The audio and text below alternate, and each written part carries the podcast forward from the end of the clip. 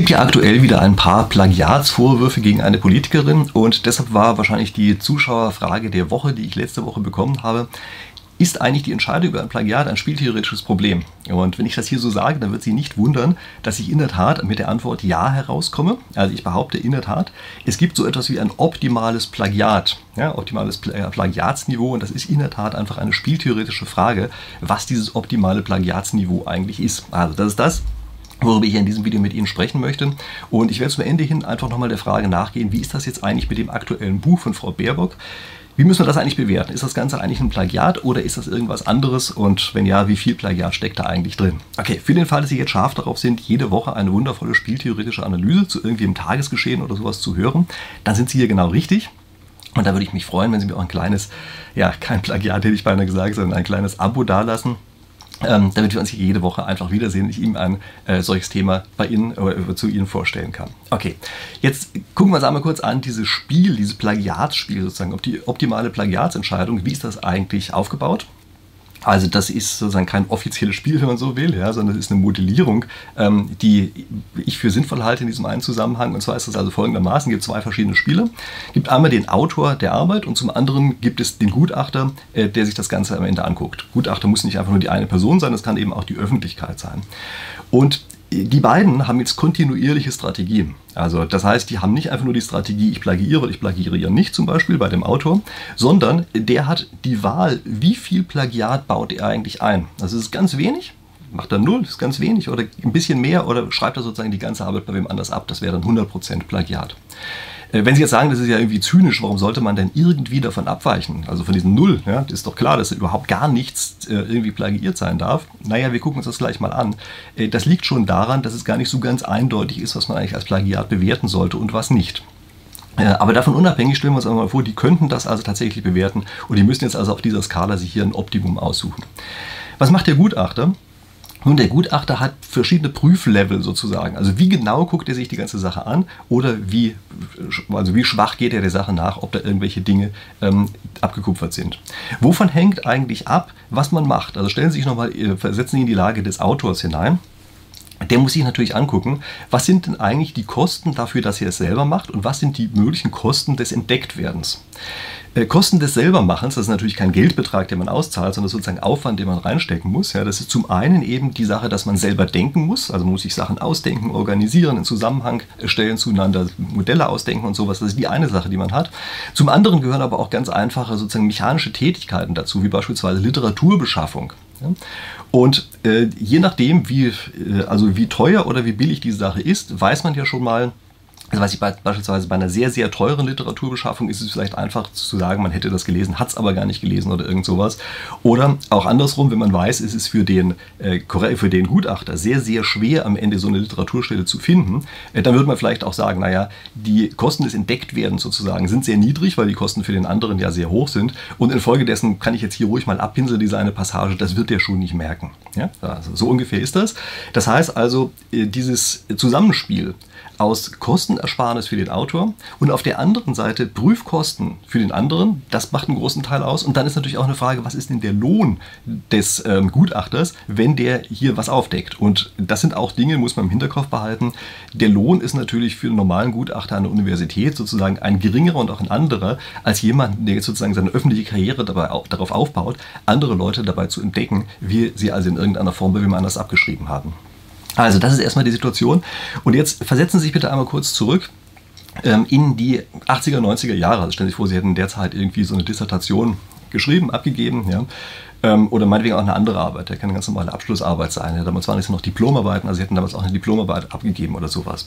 Ähm, was passiert jetzt eigentlich? Ähm, wir wissen alle, dass die Kosten für die beiden, zum Beispiel für Literaturbeschaffung, also für Gutachter und Autor, dass sie eine relativ hohe Höhe haben. Und die Zeiten damals waren wirklich einfach völlig anders, als sie es heute sind. Also ich weiß nicht, ob Ihnen das so klar ist. Aber beispielsweise, wenn man das ein oder andere Buch damals haben wollte, irgendein Klassiker oder irgend sowas, dann ist man in die Bibliothek gegangen, man hat auf dem Zettelkatalog gesucht Und dann ist man an die entsprechende Stelle reingegangen in der Bibliothek, wenn es im offenen Magazin war. Ansonsten musste man das bestellen. Und äh, oft ist es einem einfach passiert, dass dann an der entsprechenden Stelle nicht das Buch stand, sondern dann stand da so ein Styroporklotz drin und stand drauf, Buch ist vermisst. Ja, das Buch ist seit 1970 vermisst. Ja, und dann stehen sie da. Dann ist das Buch eben erstmal nicht da. Also wahrscheinlich hat das irgendwer geklaut in der Zwischenzeit. Aber jedenfalls, es ist nicht da und sie stehen auf dem Schlauch. Jetzt brauchen sie dieses Buch aber. Sie wollen ja daraus zitieren. Ja? Das heißt, was hat man dann gemacht? Dann hat man also recherchiert. Dann hat man nachgeguckt, in welcher deutschen Bibliothek steht denn sowas noch. Und dann kommen sie drauf, aha, in Hannover, die haben eins und die haben es auch nicht als vermisst gemeldet, dieses Buch. Das ist ja schon mal gut. Dann hat man eine Postkarte dahin geschickt, nennt sich Fernleihe. Und nach einiger Zeit haben die einem das Buch dann an die eigene Bibliothek zurückgeschickt. Die hat einem dann wiederum auch eine Postkarte geschickt. Dann ist man zu der eigenen Bibliothek hingefahren, hat sich dieses Buch abgeholt. Oft genug hat man dann statt des Buches nur die Mitteilung bekommen, nee, tut uns leid, in Hannover ist es auch geklaut gewesen, probieren es nochmal woanders und so weiter. Ja? Also das heißt, Sie merken, es waren sehr, sehr hohe Kosten, so etwas zu bekommen. Wie gesagt, für den Prüfer genauso wie für den Autor selber. Und es ist klar, dass dort sich einfach Konventionen herausbilden müssen. Also es bilden sich Konventionen heraus, dass man sagt, okay, also diesen Level von gesehen haben eines Buches akzeptieren wir noch. Also beispielsweise, wenn überall steht, in einem Buch sei irgendwas drin, dann akzeptieren wir das, dass diese Information auch verwendet wird in der eigenen Arbeit. Und dass derjenige, der diese Information verwendet, das Originalbuch überhaupt nie gesehen hat. Das akzeptieren wir. Das war eine Konvention, die damals durchaus gültig war. Und damals war es wichtig, das Originalbuch anzugeben. Also man schreibt das rein ins Literaturverzeichnis und sagt, das war der Erste, der das so gesagt hat, für die Priorität. Aber nicht dafür, dass man wirklich behauptet hat, man, man habe es wirklich selber gelesen. Und ähm, das wird auf einmal im Laufe der Zeit anders bewertet. Sage ich Ihnen gleich noch was dazu. Aber vielleicht kurz an der Stelle, ich hatte das Glück, dass ich damals, also schon ganz früh in meinem Studium, einen Gutachter und Lehrmeister, würde man vielleicht heute auch sagen, hatte, der da unglaublich genau war. Ja? Also die Gruppe von Professoren, mit denen ich damals zu tun hatte, die waren unglaublich genau und die haben gesagt, pass mal auf, du zitierst uns hier nichts, was du nicht selber in der Hand hattest. Okay. Und dann habe ich also tatsächlich diese Geschichten gemacht mit Fernleihe und weiß ich was nicht allem. Das heißt, ich bin sozusagen durch diese Mühle durchgegangen und ich habe nach einiger Zeit auch einen gewissen Gefallen daran gefunden. Also vielleicht waren für mich die Kosten auch deshalb niedriger. Einfach, weil man so oft herausfindet, dass da eben wirklich was anderes drinsteht, als das, was alle behaupten, dass da drin stehe.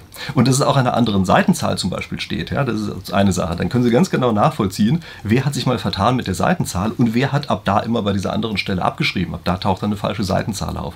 Oder weiß ich, dass der Titel falsch geschrieben wird oder sowas. Ja? Also gut, dadurch habe ich sozusagen frühzeitig gelernt, einen gewissen Spaß daran zu entwickeln, die Quellen, die man verwendet, wirklich auch einmal selber angesehen zu haben. Und wenn man sie eben nicht in der Hand hatte, naja, dann haben wir sozusagen in der Gruppe, mit der ich zu tun hatte, immer geschrieben. Also es wird demjenigen zugeschrieben, ja, wird gesagt, der hätte das gemacht. Ich habe es original selber nie gesehen, aber wir gehen mal davon aus, dass der die Priorität dafür hat. Aber ich zitiere nach irgendeinem anderen Autor so und so. Ja, das heißt, das, da bildet sich sowas raus. Und das ist genauso wie im Straßenverkehr. Ja, ich meine, wir wissen alle beispielsweise, es gibt ein Halteverbot, trotzdem hält man da mal ganz kurz an, um irgendwas zu machen. Ja, äh, es gibt durchgezogene Linien und ja, wenn alles frei ist, fahren wir trotzdem mal über diese durchgezogene Linie drüber. Und es ist auch häufiger für den Straßenverkehr sinnvoll, dass genau das passiert. Ist oft auch ungefährlicher, das zu machen. Ja, es gibt jede Menge Sachen, wo man sich über kleine Regeln hinwegsetzt. Und deshalb kann ich wirklich auch nur sagen, auch was dieses Plagiieren angeht. Ja, wer sagt genau null, das ist die einzige Grenze, die man dort hat, der macht für meine Begriffe eine Vorgabe auf einem moralischen Niveau, was er selber weder an dieser einen Stelle noch an anderen Stellen in seinem Leben wirklich sinnvoll aufrechterhalten kann. Also das muss man einfach erstmal wissen. Und es hat mich auch ein ähm, Twitter-User auf eine interessante andere Idee gebracht. Der hat nämlich gesagt, ja, bei dieser Einschätzung der Kosten des Entdecktwerdens muss man ja das Verhalten der anderen Seite berücksichtigen. Aber nicht nur heute, sondern auch das veränderte Verhalten über die nächsten 40 Jahre, also sozusagen die Restlaufzeit der Wirksamkeit der eigenen Arbeit, die man dort abgegeben hat. Das heißt, man muss im Grunde genommen so idiotisch übervorsichtig sein, ja, dass man einfach nur sagen muss, die derzeitige Praxis, die wir haben, rückwirkend die ganze Zeit Plagiate aufzudecken, in Anführungsstrichen, die ist einfach absurd. Insbesondere wenn man weiß, dass alle möglichen wirklich wüsten Straftaten nach spätestens 30 Jahren verjährt sind. Also Mord ist eine der ganz wenigen Ausf äh, Ausnahmen, ja, aber fast alle anderen Straftaten verjähren einfach nach spätestens 30 Jahren.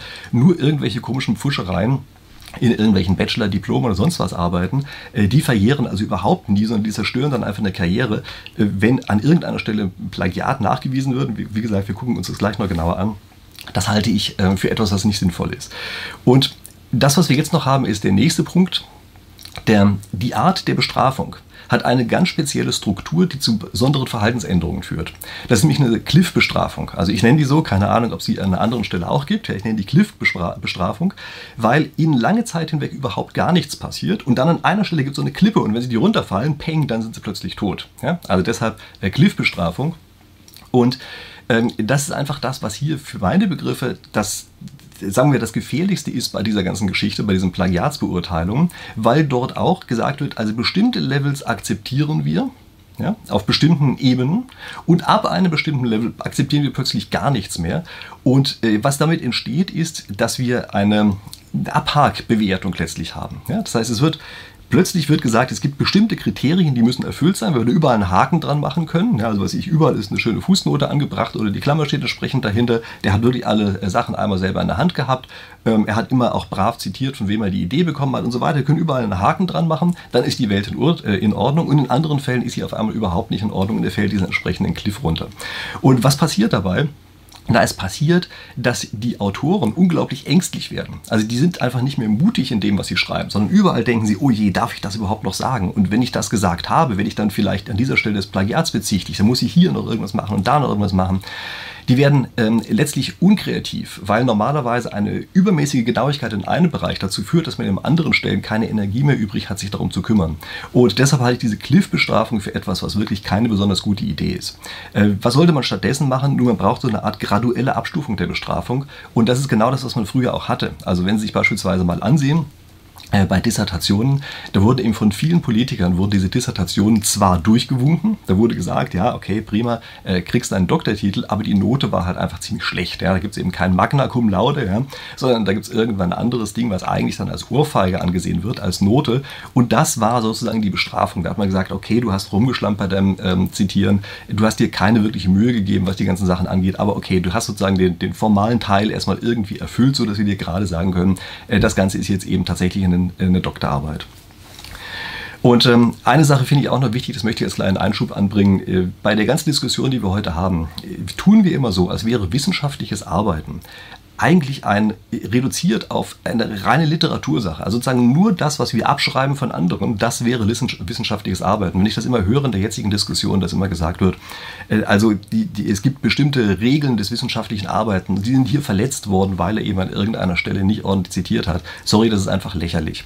Denn der Literaturteil ist bei vielen Arbeiten einfach das Nebensächlichste überhaupt das wirklich Entscheidende bei einer Arbeit ist doch, dass man beispielsweise Daten erhebt, dass man ein eigenes Modell macht, dass man wirklich neue Ideen entwickelt, in einen neuen Zusammenhang stellt, dass man neue Argumente entwickelt, äh, dass man ja eben Modelle hat, mit denen man irgendwas zeigen kann und die am Ende äh, füttert. Und diese reinen Textvergleichgeschichten, die wir im Augenblick haben, auf Plagiate hin, die führen völlig weg von den eigentlichen Inhalten. Das heißt also, wir können beispielsweise Arbeiten haben, ist mir auch ein Fall bekannt, äh, wo jemandem auch ein Doktortitel aberkannt wurde, der hervorragende Simulationen gemacht hat, aber in seinem Literaturteil, ähm, der praktisch nichts mit dem Rest wirklich zu tun hat, sondern den er eben da anscheinend reinnehmen musste, weil eben damals ähm, auch Doktorväter immer gesagt haben, er muss irgendwie Literaturteil hin.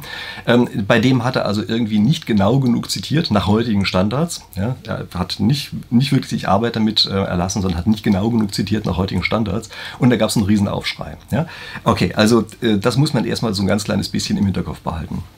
Äh, Einschubende, ja, also das größere Problem als das Plagiieren ist für meine Begriffe heutzutage sowieso ein anderes. Äh, das größere Problem ist, dass es heutzutage Ghostwriter gibt. Ähm, viele der Arbeiten, auch an Universitäten, die abgegeben werden, sind heutzutage einfach nicht mehr von dem Autor, der draufsteht, sondern in Wahrheit ist ein Großteil dieser Arbeit von einem anderen entstanden. Und dabei gibt es ein großes Problem, nämlich dieser andere ist anonym, der wird an keiner Stelle genannt. Das ist ein reiner Söldner, der wird nur dafür bezahlt, dass er das Ganze macht. Ähm, bei Studenten mag das sein, dass die in der Pizza bezahlt werden. Ähm, bei Politikern wird das sicherlich etwas größer sein von den Preisen her, aber Tatsache ist, sie haben es hier mit reinen Söldnern zu tun, die einfach nur dafür bezahlt werden, was sie tun.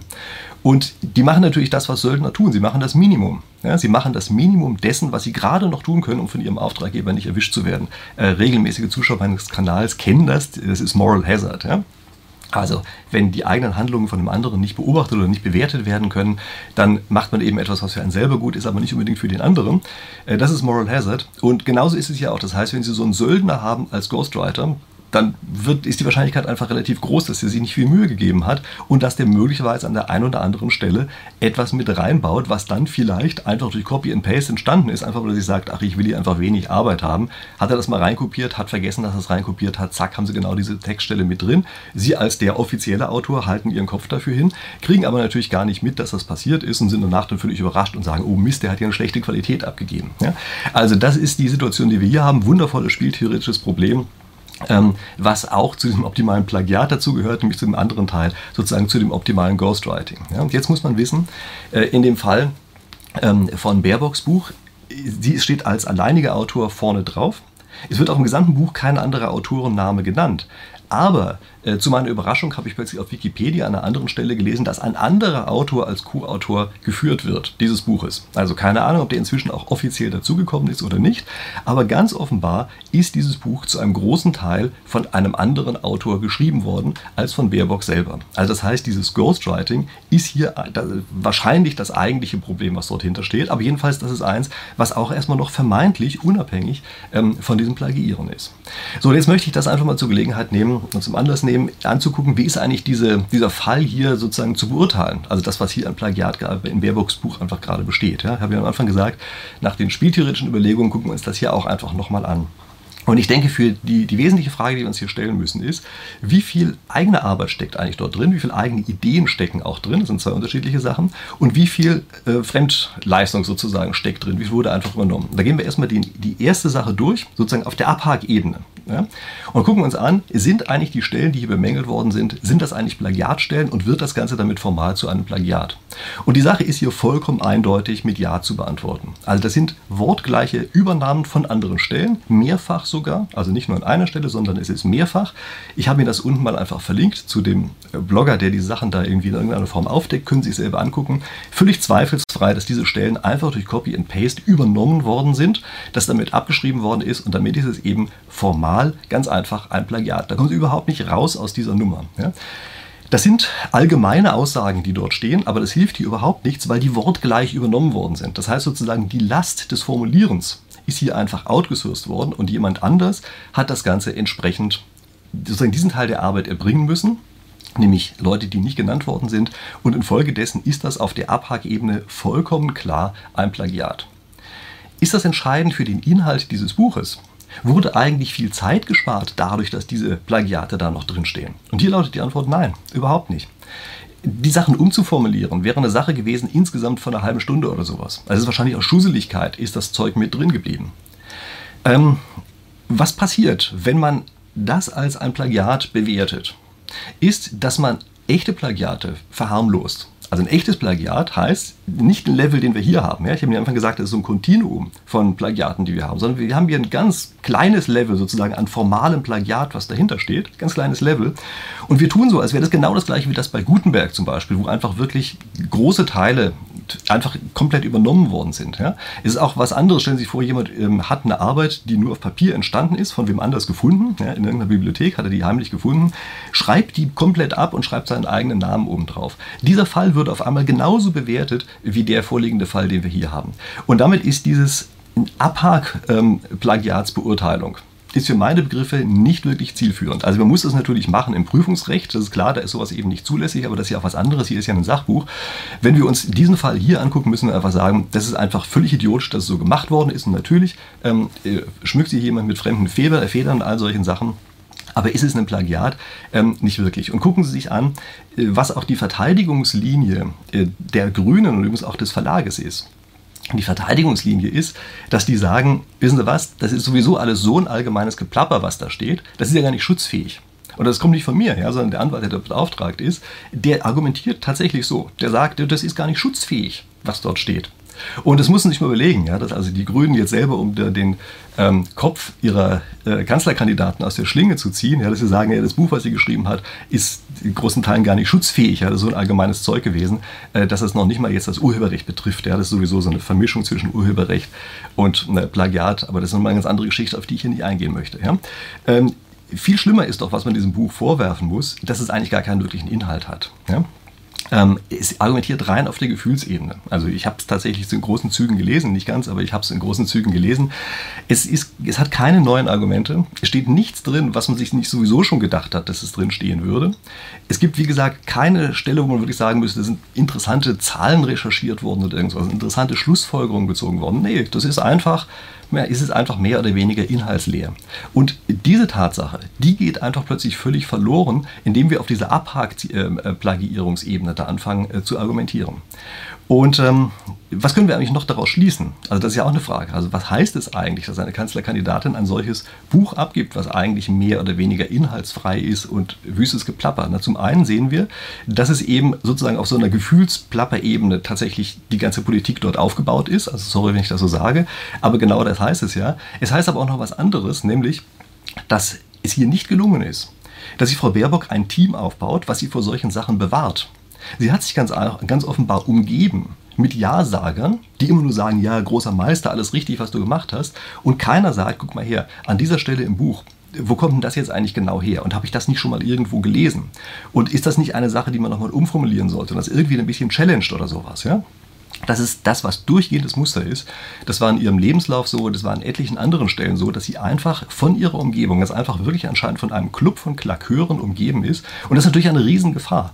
Denn wenn das nie wirklich mal äh, geprüft wird, was dort passiert, und jedem passieren natürlich irgendwelche Fehler, aber wenn die Umgebung auch so ist, dass sie es eben nie hinterfragt, ähm, nie mal dran rüttelt an diesem Gebäude, um zu sehen, wie stabil das Ganze ist, dann entsteht halt letztlich ein Luftschloss, was bei der ersten kleinen Berührung sofort komplett in sich zusammenfällt. Und dann kommen wir zu dem größten Problem, was dieses Buch hat, nämlich der Co-Autor wurde nicht genannt. Es ist die Arbeit eines Ghostwriters. Also, das ist ja eine der Fragen, von denen ich gesagt habe, die müssen wir stellen, um zu wissen, ist das eigentlich sozusagen jetzt plagiatsrelevant oder nicht, wie viel eigene Arbeit steckt drin und wie viel fremde Arbeit steckt drin. Und es ist vollkommen klar, dass die, der Einsatz eines Co-Autors natürlich extrem viel Arbeit spart. Sie müssen sich vorstellen, wenn Sie ein solches Buch wie das von Frau Baerbock selber schreiben wollen, komplett selber schreiben, ohne die Hilfe eines anderen Autors. Dann setzen sie sich über einige Wochen und eigentlich Monate jeden Morgen vor dem Frühstück hin und müssen da mal mindestens eine Stunde lang dran geschrieben haben, bevor sie mit ihrem Frühstück anfangen. Und dann müssen sie abends nach dem Abendbrot, wenn die anderen irgendwie, weiß ich, sich in den Garten setzen oder Fernsehen, dann müssen sie sich hinsetzen und müssen auch nochmal ein paar Stunden an ihrem Buch schreiben. Und das nicht eine Woche oder zwei Wochen, sondern das machen sie über mehrere Monate hinweg. Das ist eine Leistung. Das ist selbst dann eine Leistung, wenn ein Buch herauskommt, was am Ende, sagen wir mal, keine herausragenden Argumente enthält. Es ist, bleibt eine Leistung, so ein Ding überhaupt fertig zu kriegen, eine Struktur da drin aufzubauen und so weiter. Und genau das hat sie eben ganz offenbar nicht gemacht. Ganz offenbar ist es so, dass diese Arbeit, diese Knochenarbeit des wirklichen am Ende auf Papier bringens von wem anders erledigt worden ist und sie einfach mal nur so ein paar Interviews, ein paar nette Sprüche abgelassen hat, die dann entsprechend verwurstet worden sind. Ja? Das, genau das wäre eben auch der optimale Titel dafür gewesen, ja? dass man einfach sagt, ja, das sind eben, weiß ich, Terrassengespräche mit Annalena. Ja? Warum nicht? Äh, das kann man so machen. Aber es war eben von vornherein unglaubwürdig, dass sie dieses Buch wirklich selber geschrieben hat. Sie hat aber letztlich so getan, als hätte sie es selber geschrieben. Ja? Also derselbe Autor, der da genannt wird, Co-Autor, äh, der hat auch zum Beispiel schon mal äh, mit anderen Politikern zusammengeschrieben. Dort wird aber explizit auch auf der Titelseite als Co-Autor genannt. Da weiß man, woran man ist. Da weiß man, dass es hier ein, ganz einfach einen Ghostwriter gibt, der aber kein Ghostwriter mehr ist, sondern einer, der mit seinem Namen auch dafür einsteht, dass was Gescheites bei rauskommt. Und ich bin mir relativ sicher, wenn dieser Name auf dem Titelblatt draufgestanden hätte, dann wäre es nicht nur ehrlicher gewesen, sondern hätte diese diese Person eben auch einen entsprechenden Anreiz gehabt, dafür zu sorgen, dass solche Schlampereien in dem Buch ganz einfach eben nicht auftauchen, wie die, die jetzt aufgetaucht sind. Okay, also, das sind meine Bewertungen dieses Sachverhalts hier. Ähm, wenn Sie fragen, was nehme ich jetzt eigentlich mit aus diesem Video? Also ich habe mir gesagt, am Anfang sprechen wir dieses, dieses optimale Plagiat.